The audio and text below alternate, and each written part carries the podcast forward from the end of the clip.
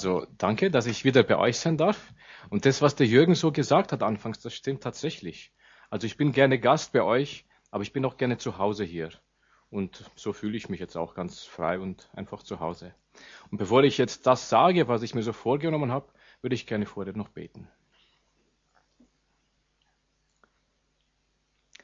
Vater im Himmel, danke, dass du uns siehst, jeden Einzelnen ganz persönlich. Du kennst uns beim Namen. Du weißt, was wir heute so mitbringen.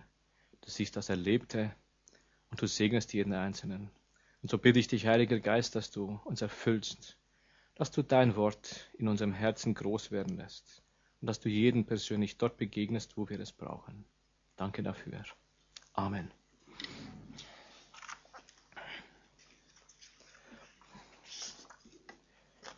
Das Schöne bei euch ist ja, dass man nie einen Predigtext hat, den man predigen muss, sondern sich einen auswählen darf. Und ich habe euch für heute mal was mitgebracht. Das steht im Lukas-Evangelium. Es ist aber nicht die Weihnachtsgeschichte. Und äh, ich werde euch auch nicht alles auf einmal vorlesen, sondern nur so verseweise. Mal schauen, wie weit wir dann kommen. Also ich lese auch nicht das ganze Lukas-Evangelium vor. Und zwar Lukas-Evangelium Kapitel 17. Da steht ein interessanter Vers, Vers 5. Da heißt es, und die Apostel sprachen zu dem Herrn, mehre uns den Glauben. Wer die Lutherbibel da aufschlagen würde, da täte das anders drinstehen. Da täte es drinstehen, stärke uns den Glauben. Aber die Elberfelder und viele andere Übersetzungen sagen hier, mehre uns den Glauben. Und wer den Urtext im Griechischen sich anschaut und die Übersetzung wortwörtlich lesen täte, da würde es heißen, lege zu uns Glauben. Eine interessante Frage eigentlich, denn die Apostel, die die Apostel stellen. Was bewegt denn die Jünger Jesu, mit dieser Bitte jetzt an ihn heranzutreten? Haben gerade die Apostel, die schon so viel Zeit mit Jesus unterwegs sind, mit ihm so viel erlebt haben und selber auch wahrscheinlich viel erlebt haben, denn wirklich so wenig glauben, dass sie jetzt da kommen müssen und sagen, mehre uns den Glauben? Wenn man im Lukas ein paar Kapitel zurückblättert, so ab circa Kapitel 9, dann sieht man nämlich und kann lesen, wie Jesus die zwölf Apostel ausgesandt hat. Er hat ihnen Kraft gegeben und Vollmacht gegeben, Kranke zu heilen, Dämonen auszutreiben.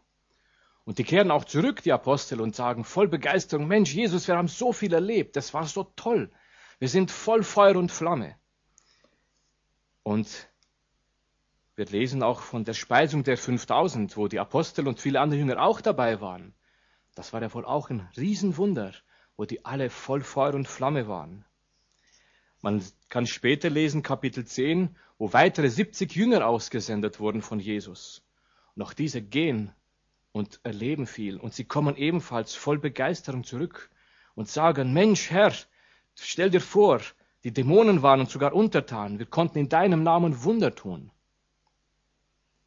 Und auch im Folgenden berichtete Lukas viel von Wundern, von Heilungen, eigentlich von einer Situation, wo man sich vorstellen darf, Mensch du, was da alles passiert ist. Und jetzt kommen die Apostel zum Jesus und sagen, nach all dem, was sie bisher erlebt haben, mehre unseren Glauben.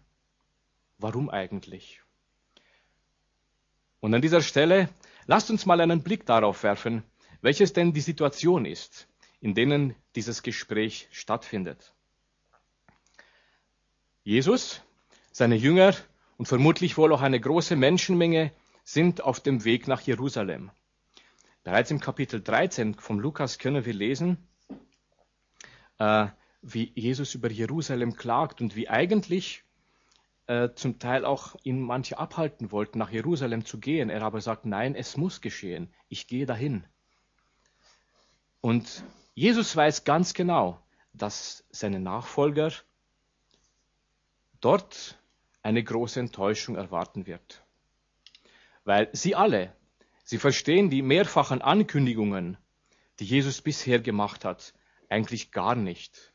Sie verstehen seine Vorhersagen noch überhaupt nicht, dass er nämlich nach Jerusalem geht, um dort am Kreuz sterben zu wollen und auch zu müssen. Weil nämlich die Jünger und auch die ganz große Menschenmenge was ganz anderes erwartet von Jesus. Sie erwarten einen politischen Ruhm. Sie glauben tatsächlich, dass er jetzt gekommen ist, um die römische Herrschaft zu stürzen. Und sie glauben, er wird jetzt dem jüdischen Volk die nationale Unabhängigkeit bringen, wird die Römer raushauen und alles wird so, wie sie sich das vorstellen. Aber Jesus weiß ganz genau, nein, das kommt anders. Und drum warnt er auch seine Jünger vor Verführungen. Gerade am Anfang unseres 17. Kapitels lesen wir, wie Jesus sagt, es ist unmöglich, dass nicht Verführungen kommen werden, aber wehe dem, durch den sie kommen. Und dann setzt er noch eins drauf. Er ermahnt seine Zuhörer, auf sich selbst acht zu haben und bereit zu sein, immer anderen zu vergeben. Und wenn nötiges, wenn es nötig ist, immer und immer wieder. Da heißt es nämlich ab Vers 3, hab, habt Acht auf euch selbst. Wenn dein Bruder sündigt, so weise ihn zurecht. Und wenn er es bereut, so vergib ihm. Und wenn er siebenmal am Tag an dir sündigt und siebenmal zu dir umkehrt und spricht, ich bereue es, so sollst du ihm vergeben. Die Zahl sieben ist ja sehr interessant in der Bibel. Sie kommt im Übrigen circa 600 Mal vor in der ganzen Bibel und steht für Vollkommenheit, für Vollendung. Und es ist bestimmt nicht so gemeint, dass ich nur siebenmal vergeben soll. Eins, zwei, drei, vier, fünf, sechs, sieben und dann reicht das, sondern immer und immer wieder. Vielleicht kennt ihr das auch, wie das ist, immer und immer wieder vergeben zu sollen, zu müssen, zu dürfen. Ich kenne das von zu Hause. Jetzt kann ich leider nicht viel erzählen, weil die Kinder da sind, aber es gibt trotzdem Situationen, da denkt man sich nicht schon wieder. Und dann schnauft man durch und denkt, aber ich hab's ja trotzdem lieb. Und es ist dann doch so schön vergeben zu können. Kleinere Dinge, größere Dinge. Und natürlich hat das ja auch im umgekehrten Sinne was zu tun, weil ich selber glaube, ich brauche das auch, dass mir manche Macke nicht nur siebenmal von meiner Frau zum Beispiel oder auch von meinen Kindern vergeben werden müsste. Wenn ich schon wieder meckere und hast du deine Hausaufgaben gemacht, hast du das und das gemacht, denke ich, bin ich auch in der Situation, wo Vergebung nötig ist. Also es ist ein Geben und ein Nehmen, auch in der Vergebung. Ja, und gerade hier, nach diesen Warnungen und Ermahnungen Jesu, setzt dann der Text ein, den ich euch einfach äh, eingangs gelesen habe.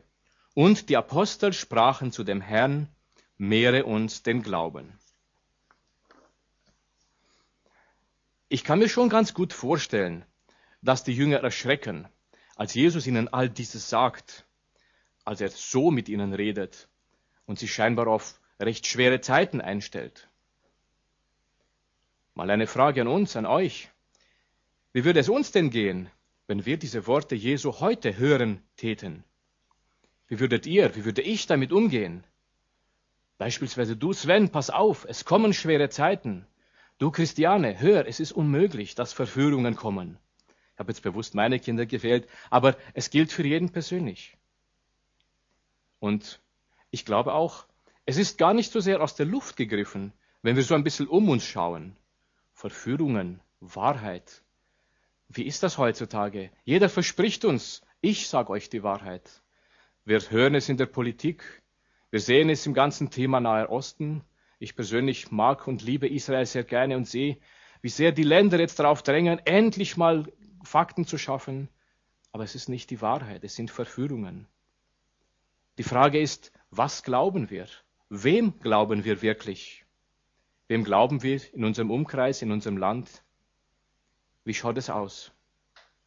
Und ich bin sicher, wir leben in einer Zeit, die voll ist von Verführungen, wo viele Stimmen auf jeden persönlich einreden und sagen, tu das, tu das, lass das, geh hin, geh her. Und jeder ist gefragt, dann selber zu entscheiden, was tue ich denn wirklich? Und so glaube ich, dass so wie die Jünger damals erschraken, auch ich, vielleicht auch ihr, manchmal schon erschrecken könnten, wenn einem so begegnet wird, du, pass auf, es kommt eine schwere Zeit auf dich zu. Ich persönlich würde wahrscheinlich dann schon sagen, Du Jesus, wenn das so ist, ja, was kann ich dann tun? Wie kann ich bestehen in dieser kommenden Zeit oder in der jetzigen Zeit? Wie soll es weitergehen? Und wem kann ich, wem darf ich, wem soll ich überhaupt vertrauen? Solche oder auch andere Fragen könnten wir stellen und ich denke, sie wären auch ganz legitim. Und schließlich glaube ich auch, dass ich auch einer der wäre, der dann einstimmen könnte in die Bitte, du Jesus, stärke doch bitte auch meinen Glauben, weil der nämlich gar nicht so stark ist, wie ich manchmal meine. Der wird so schnell, so klein. Stärke meinen Glauben, mehre ihn, festige ihn. Und nun die Frage an euch. Was meint ihr, würde Jesus heute antworten? Was meint ihr, hat er damals geantwortet? Aber was er damals geantwortet hat, denke ich, wissen die meisten von euch. Und das lese ich euch auch gleich vor im Lukas. Aber lasst mich vorher doch noch ein paar Vorschläge machen, was Jesus vielleicht sagen könnte. Heute, zu uns, zu mir, zu dir. Jesus könnte sagen, du, Sven oder Peter oder wie auch immer, bleib dran an meinem Wort. Höre es. Lies es jeden Tag. Denke darüber nach. Beweg mein Wort in deinem Herzen. Oder er könnte auch sagen, bleib dran am Gebet. Und weißt du, auch wenn dein Glaube schwach ist oder du das Gefühl hast, er ist dir ganz verloren gegangen, bete das Gebet, das ich dich gelehrt habe. Rede doch täglich mit deinem himmlischen Vater. Eine andere weitere mögliche Antwort von Jesus könnte auch lauten, weißt du was, such doch die Gemeinschaft mit anderen, die auch meine Nachfolge suchen, die auch in meine Nachfolge gehen, mit deinen Geschwistern, im Gottesdienst, im Gebets- oder im Bibelkreis, an deinem ganz persönlichen Platz in der Gemeinde. Und vielleicht auch ein letztes. Jesus könnte empfehlen, mach auch das, was ich immer wieder gemacht habe. Zieh dich zurück an einen Ort, wo du ganz alleine bist, in Verbindung mit meinem Vater und mit deinem himmlischen Vater. Sei es in der Natur, in der Kirche, in deinem ganz persönlichen Zuhause, in deinem stillen Kämmerlein. Wähle dir den Ort, der für dich am besten passt und such einfach die Gemeinschaft mit deinem himmlischen Vater. Dies waren nun wie gesagt, einige Vorschläge, wie die Antwort Jesu geklungen haben könnte oder auch heute klingen könnte. Auf diese Bitte, auf diese Anfrage der Jünger oder auch uns, mehre uns den Glauben. Aber nachdem ihr alle den Bibeltext sicher kennt, lese ich euch nun vor, was Jesus damals denn wirklich gesagt hat. Und zwar im Lukas 17, Vers 6 heißt es dann, der Herr aber sprach, wenn ihr Glauben habt wie ein Senfkorn, so würdet ihr zu diesem Maulbeer-Feigenbaum sagen, entwurzle dich und pflanze dich ins Meer, und er würde euch gehorchen. Wer jetzt wieder eine Lutherbibel hat, wird an dieser Bibelstelle ein bisschen überrascht sein, weil da steht es wieder anders. Luther hat das nämlich so übersetzt, wenn ihr Glauben hättet, so groß wie ein Senfkorn aber damit hat er leider eine sehr einschränkende Interpretation dieses Bildes gegeben, weil er einen Größenvergleich macht. Und das stimmt gar nicht. Der griechische Urtext lautet nämlich anders. Da heißt es nämlich nicht so groß wie ein Senfkorn, sondern eben, wie auch in der Elberfelder, Glauben wie ein Senfkorn. Und aus dem Griechischen übersetzt wird es wörtlich sogar heißen, wenn ihr habt Glauben wie ein Korn Senfs. Und wer die Vergleichsstelle Matthäus 17, 20 aufschlägt, da steht nämlich auch ähnlich, denn wahrlich, ich sage euch, wenn ihr Glauben habt wie ein Senfkorn, so könnt ihr sagen zu diesem Berg, hebt dich dorthin und er wird sich erheben, und euch wird nichts unmöglich sein. Das ist eigentlich eine überraschende Antwort, die Jesus hier gibt und die wir von ihm hören. Er gibt nämlich gar keine Ratschläge. Mach so und mach so und mach dies und mach das. Er gibt keinen Ratschlag, wie der Glaube gestärkt werden könnte. Und es geht Jesus scheinbar gar nicht um ein Mehr oder ein Weniger an Glauben. oder ein Stärker oder ein Schwächer. Jesus geht es vielmehr um Glauben oder Unglauben. Denn schon das kleinste Fünkchen Glaube würde genügen. Ihr kennt vielleicht das Senfkorn, es ist das allerkleinste unter den Samenkörnern. Und jetzt sagt Jesus, wenn ihr Glauben hättet wie ein Senfkorn, dann würde das und das und das möglich sein. Was heißt das nun, damals für die Jünger und für uns heute, Glauben so zu haben wie ein Senfkorn? Interessant ist, dass dieses Senfkorn in der Bibel nur in zwei Zusammenhängen vorkommt. Einmal im Vergleich mit dem Glauben und ein zweites Mal im Vergleich mit dem Himmelreich, im Gleichnis vom Himmelreich. Und zwar Matthäus 13, Vers 31, das lese ich euch mal vor. Ein anderes Gleichnis legte er ihnen vor und sprach. Das Reich der Himmel gleicht einem Senfkorn, das ein Mensch nahm und auf seinen Acker säte. Es ist zwar kleiner als alle Arten von Samen, wenn es aber gewachsen ist, so ist es größer als die Kräuter und wird ein Baum, so dass die Vögel des Himmels kommen und in seinen Zweigen nisten.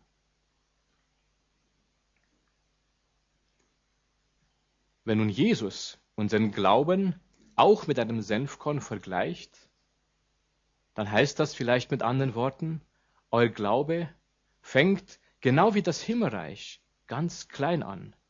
Aber in ihm, in diesem Glauben steckt Leben. Er kann wachsen und er wird wachsen. Er geht auf und er treibt Zweige. Und wer dieses erlebt, der erlebt dann ein Stück Himmelreich. Und das war so heute wirklich spürbar, die Zeugnisse, die ihr so gege gegeben habt. Das hat mich auch berührt, weil da Glaube lebendig geworden ist auch wenn es über eine lange Strecke hindurchgeht.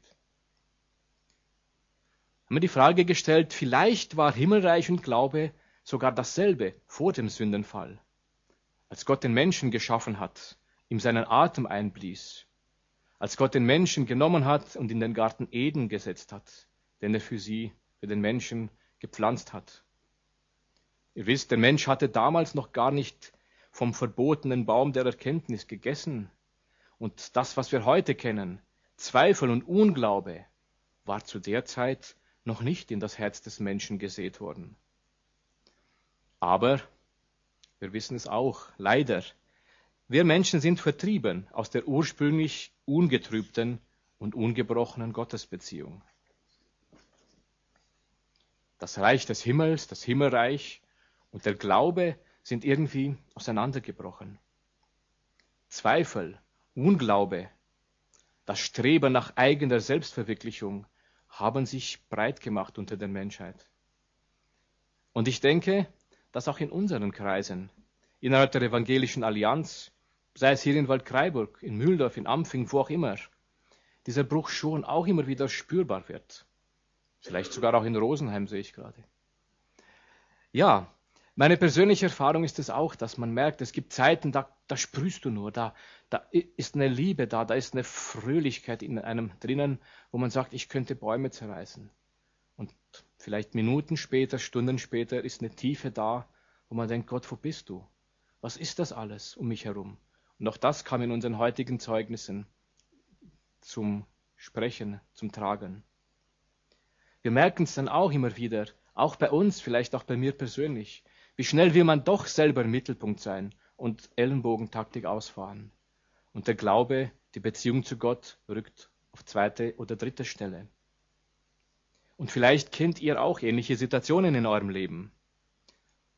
Und trotzdem, eines weiß ich gewiss, als Kinder Gottes haben wir ein wunderbares Privileg, zurückzukehren. Es gibt ein wunderschönes Lied, das singt ihr auch manchmal, das heißt, komm zu Jesus. Und das ist unser wunderbares Privileg, weil Jesus hat den Zugang zum Reich Gottes wieder frei gemacht. Er ist frei für dich, für mich. Er ist frei jeden Tag und jede Stunde. Und nicht umsonst heißt es von Jesus selber, ich bin der Weg zum Vater. Und niemand kommt zu ihm nur durch mich. Jesus sagt von sich, ich bin die Wahrheit, in mir ist das Leben. Und Diesen Weg zu gehen, das gibt mir und ich hoffe euch Mut und Kraft, Hoffnung und Stärke zu erkennen, ja, es ist möglich. Und ich weiß, dadurch kann der Glaube wachsen und dadurch kann das Himmelreich in uns wachsen, mitten unter unseren und in unseren Gemeinden. Und es ist tatsächlich dann so, wie ein kleines Senfkorn, aus dem ein Strauch wird, mit Bäumen, mit Zweigen. Da wächst was. Und es wächst auch hier bei euch. Die Frage ist trotzdem, um wachsen zu können, weiß jeder, der was pflanzt, braucht es guten Boden, braucht es Licht, braucht es Nahrung und Pflege. Und drum vielleicht doch noch ein paar Fragen. Wie nähere ich nun meinen Glauben? Wie pflege ich ihn? Wie dünge ich ihn? Und um diese Fragen zu beantworten, möchte ich jetzt zurückkommen auf die eingangs ausgesprochenen Gedanken, wie denn die Antwort Jesu ausgeschaut haben könnte. Wir haben gehört, er hätte sagen können, bleib dran an meinem Wort, hör es, lies es jeden Tag, denk darüber nach, bewege es in deinem Herzen. Schon ganz am Anfang im Alten Testament finden wir dazu einen wunderschönen Spruch beim fünften Buch Mose, wo gerade das Gott seinem Volk Israel mit auf den Weg gibt.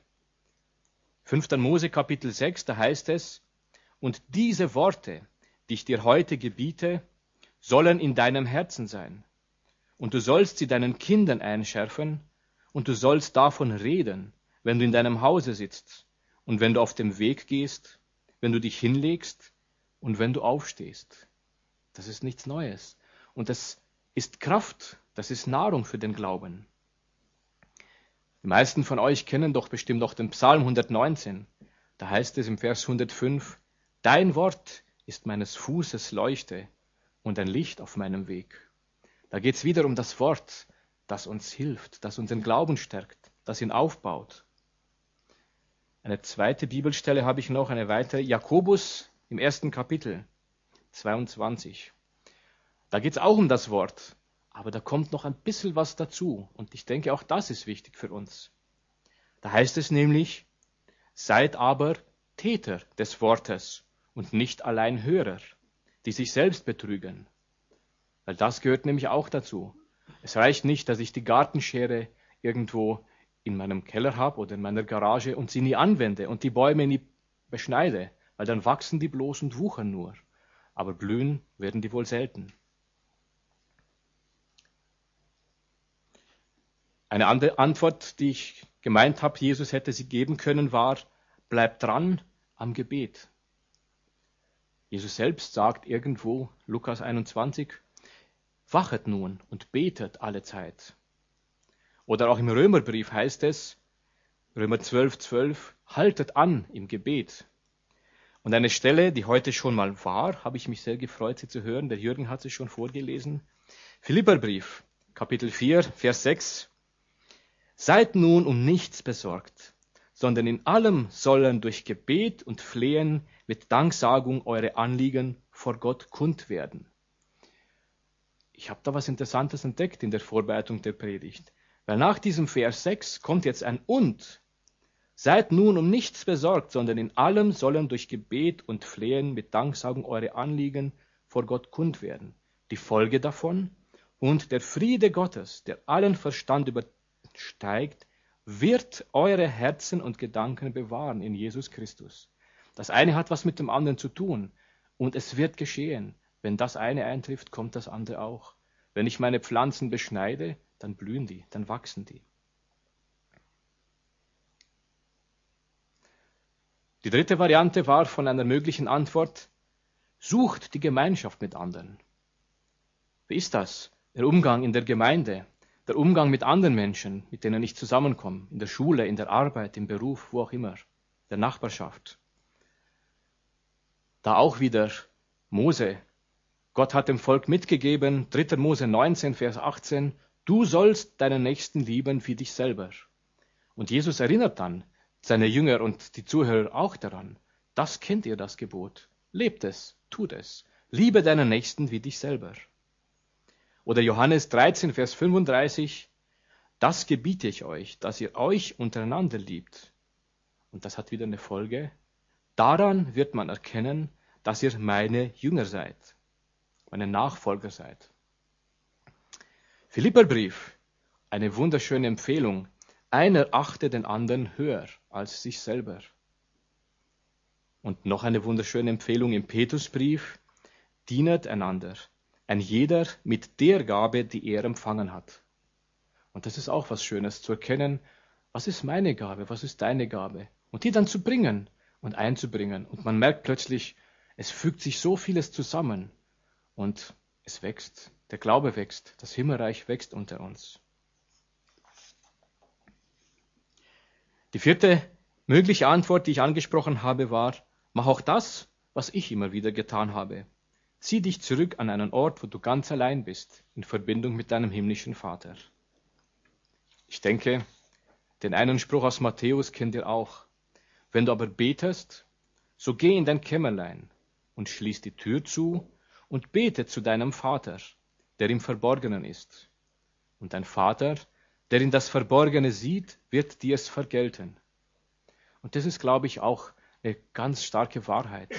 Zu wissen, ich muss nicht viele Worte machen, es reicht auch ganz allein in der Stille vor meinem Gott zu sein. Er weiß nämlich, was du brauchst, was der andere braucht, was ich brauche. Und das zu glauben, das zu vertrauen, das, da macht uns Jesus Mut dazu. Wenn ich jetzt in der Bibel oder wenn wir in der Bibel weitere sogenannte Anleitungen suchen täten, wie unser Glaube genährt werden kann, ist es erstaunlich, welche Fülle an Möglichkeiten und an weiteren Stellen in der Bibel da drin steht. Und was das Wort Gottes uns alles sagt dazu. Und von daher höre ich da auf, weil ich kann euch nicht die ganze Bibel jetzt vorlesen. Aber eins will ich trotzdem noch zum Ende der Predigt kommend, einfach mit euch den Blick auf den ersten Vers des Predigtextes werfen, den ich heute gelesen habe.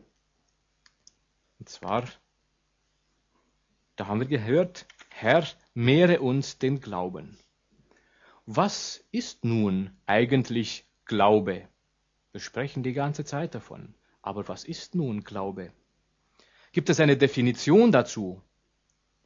Meint man, beziehungsweise meinen wir, mein ich, meint ihr immer das Gleiche? wenn wir über den Glauben sprechen? Was macht man meistens, wenn man was sucht? Man gibt Wikipedia ein und schaut, was sagt der Wikipedia dazu.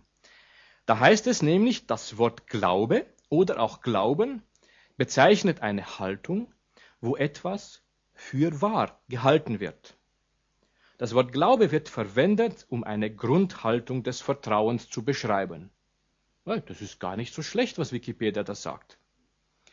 Allerdings beschreibt die Bibel den Glauben viel umfassender. Und ich denke, da können wir schöpfen und schöpfen und es hört nie auf. Bereits vom Abraham wird uns berichtet, er glaubte dem Herrn und das rechnete er ihm zur Gerechtigkeit. Und wenn wir uns Jesus anschauen, der redet sehr viel vom Glauben. Er bestätigt einzelnen Menschen, die er geheilt hat und die auch zu ihm kamen und um Heilung gebeten haben, wie groß ihr Glaube sei. Jesus staunt manchmal über den Glauben einzelner Personen, gerade von solchen, die nicht Juden waren.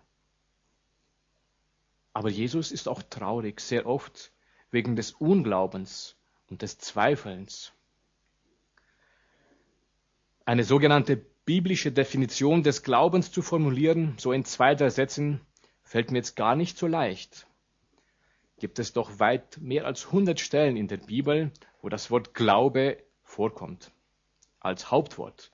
Als Glauben, Verb kommt es noch viel weitere Male vor. Aber eine sehr tiefgehende Beschreibung des Glaubens finden wir im Brief an die Hebräer, im 11. und im 12. Kapitel.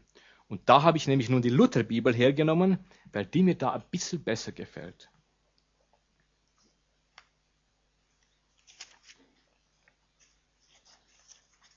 Da heißt es nämlich, also Kapitel 11, der Glaubensweg im alten Bund.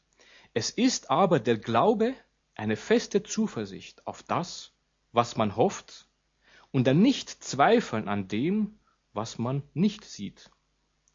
Durch den Glauben haben die Vorfahren Gottes Zeugnis empfangen. Durch den Glauben erkennen wir, dass die Welt durch Gottes Wort geschaffen ist, so dass alles, was man sieht, aus nichts geworden ist. Und so geht das ganze elfte Kapitel weiter. Durch den Glauben, durch den Glauben dieses und durch den Glauben das. Und der, Hebrä der Schreiber des Hebräerbriefs beschreibt einfach damit den Glaubensweg im Alten Testament. Und im Kapitel 12 des Hebräerbriefs heißt es dann, Kapitel 12, Vers 2, lasst uns aufsehen zu Jesus, dem Anfänger und Vollender des Glaubens. Und wenn ich dann so in der Gemeinde schaue, Jesus Christus, unser Herr, dann kann ich dem auch gar nichts mehr dazufügen, weil es ist nämlich das. Jesus ist der Anfänger und der Vollender unseres Glaubens. Und ich glaube, das ist unser Schlüssel, den wir Tag für Tag haben, um unseren Glauben wachsen zu lassen, um Himmelreich unter uns wachsen zu lassen. Und meine Überzeugung ist, dass wir diesen Schlüssel brauchen, mehr und mehr. Man spürt irgendwo. Aber man darf nicht resignieren, sondern man weiß, Jesus, du bist es. Und zu dir kann ich kommen. Das eine Lied auch. Zu dir kann ich kommen, so wie ich bin. Du veränderst mich. Du nimmst mich mit hinein.